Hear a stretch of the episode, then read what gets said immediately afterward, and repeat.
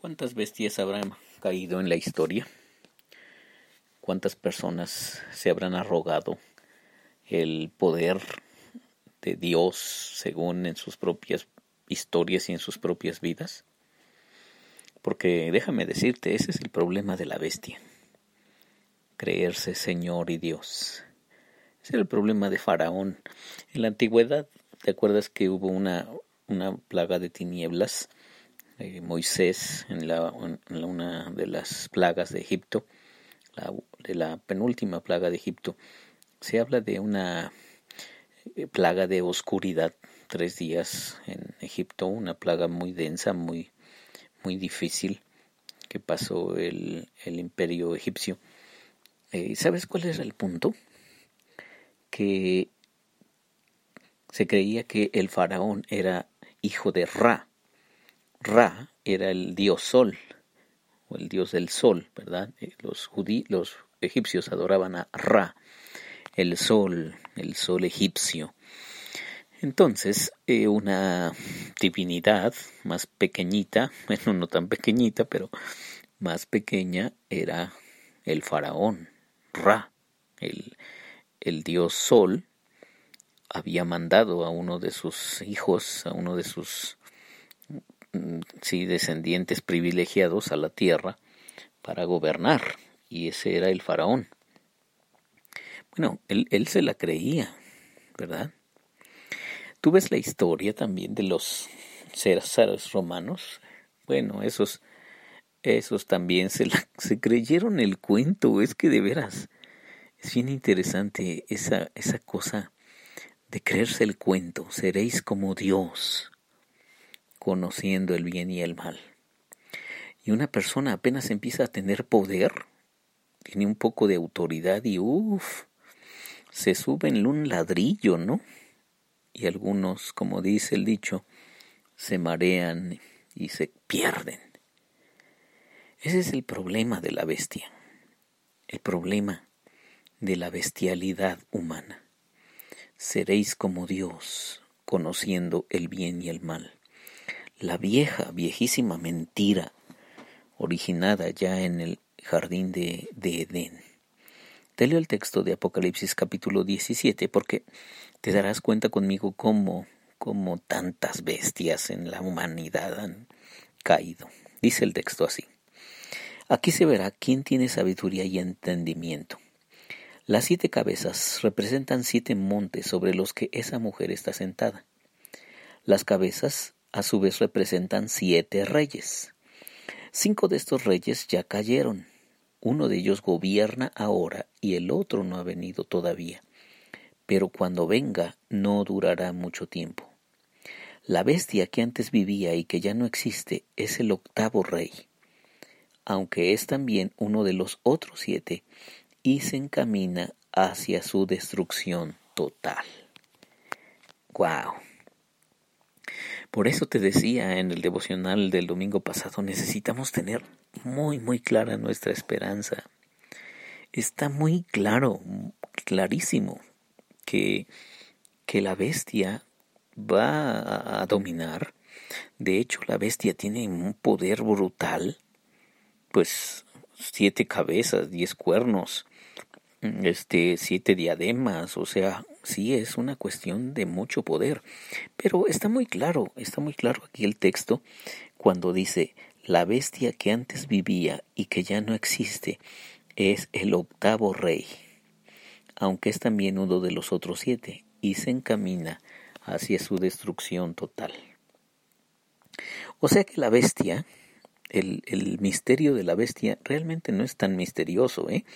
No, por favor, no te dejes engañar con esos predicadores que, que te echan un montón de cuentos y de historias y de fantasías buscando a, a la bestia en la actualidad. Bueno, ya te he platicado, esta bestia ha estado con nosotros a lo largo de miles de años y se muere una y se, ya, está, ya está saliendo la otra por debajo de las piedras, o sea, es que es increíble el, la seducción del poder, el hambre del poder que, que tenemos los seres humanos. Y es que es increíble también que, que en un poquitos, un poquito este periodo de la historia, de repente no solo hay una bestia, sino hay otra y otra y otra y surgen por acá y por allá, así como prácticamente como si fueran palomitas de maíz. Muchas bestias por todos lados. Y aquí el texto sí, investigadores serios de la palabra de Dios eh, han, han dado su punto de vista al respecto de quiénes son estos siete reyes, porque dice aquí, las cabezas a su vez representan siete reyes. Cinco de estos reyes ya cayeron. Uno de ellos gobierna ahora y el otro no ha venido todavía. O sea, está diciendo que la bestia son los reyes. Y dice que cinco de ellos ya cayeron. Y es ahí donde es un poco difícil para los intérpretes bíblicos encontrar si se refiere a a este César, al emperador romano César, Augusto César, a Julio César, si también está incluido Nerón, si está incluido eh, Tito, Vespasiano, todos estos reyes que, que estuvieron antes de Domiciano, porque Juan está escribiendo en el, en el tiempo que Domiciano es el emperador romano.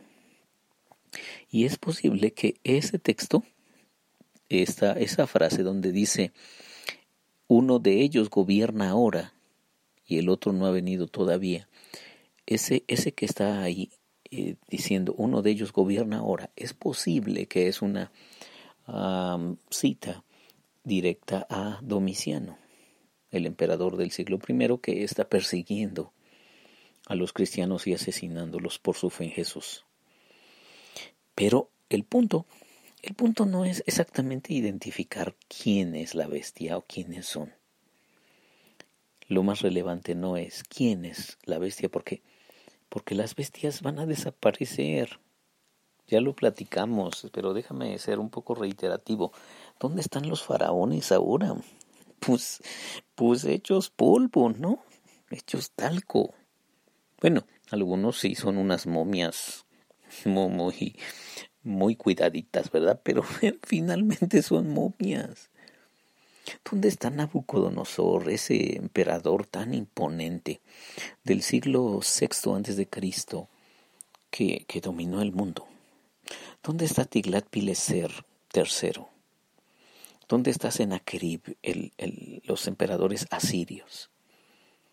¿Dónde está Ciro o Artajerjes, los reyes persas? ¿O dónde está este, este infame que fue, fue bestial, así literal?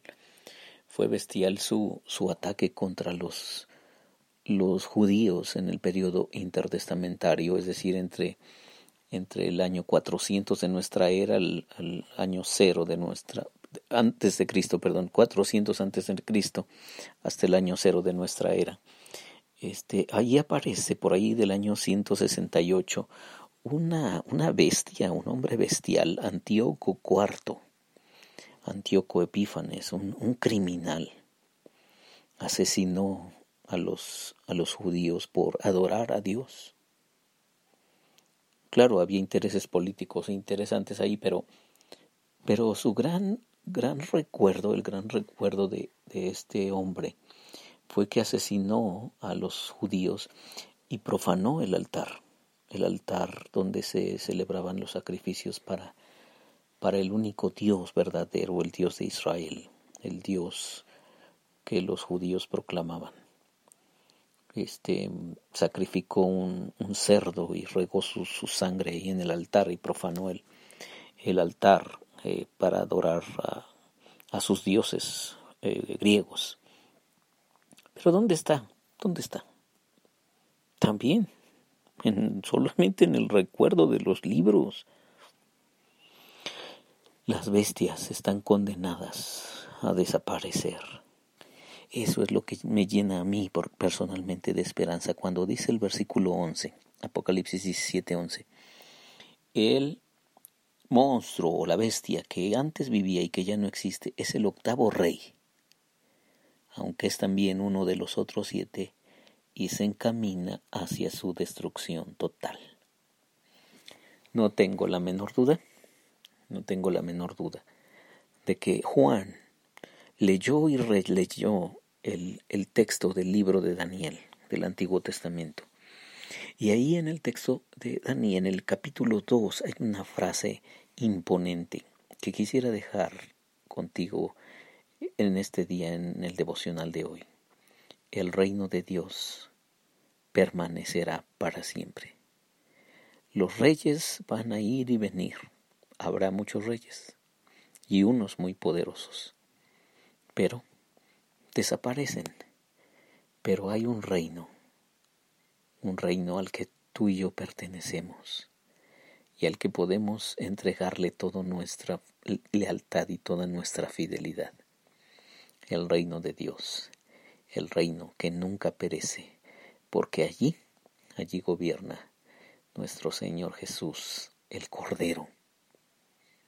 Fíjate quién al final de la historia termina gobernando. No es la bestia, no son los poderosos, no son los que se llaman a sí mismos señores y dioses. Esos solamente queda su recuerdo. Está su nombre en los libros y ya. Pero nuestro Señor Jesús, el Cordero de Dios, vive y reina por los siglos de los siglos. Amén. Señor Dios, gracias. Gracias porque podemos confiar nuestra vida en ti. Y sabemos que tu reino está arriba de todos estos reinos, de todas estas bestias que aparecen en la historia, y que nada puede detener tu obra en este mundo. Gracias porque nos has llamado para ser ciudadanos de tu reino, súbditos de tu reino y representantes de tu reino. Gracias por hacernos tuyos, salvarnos y perdonarnos y amarnos. Gracias en el nombre de Jesús. Amén.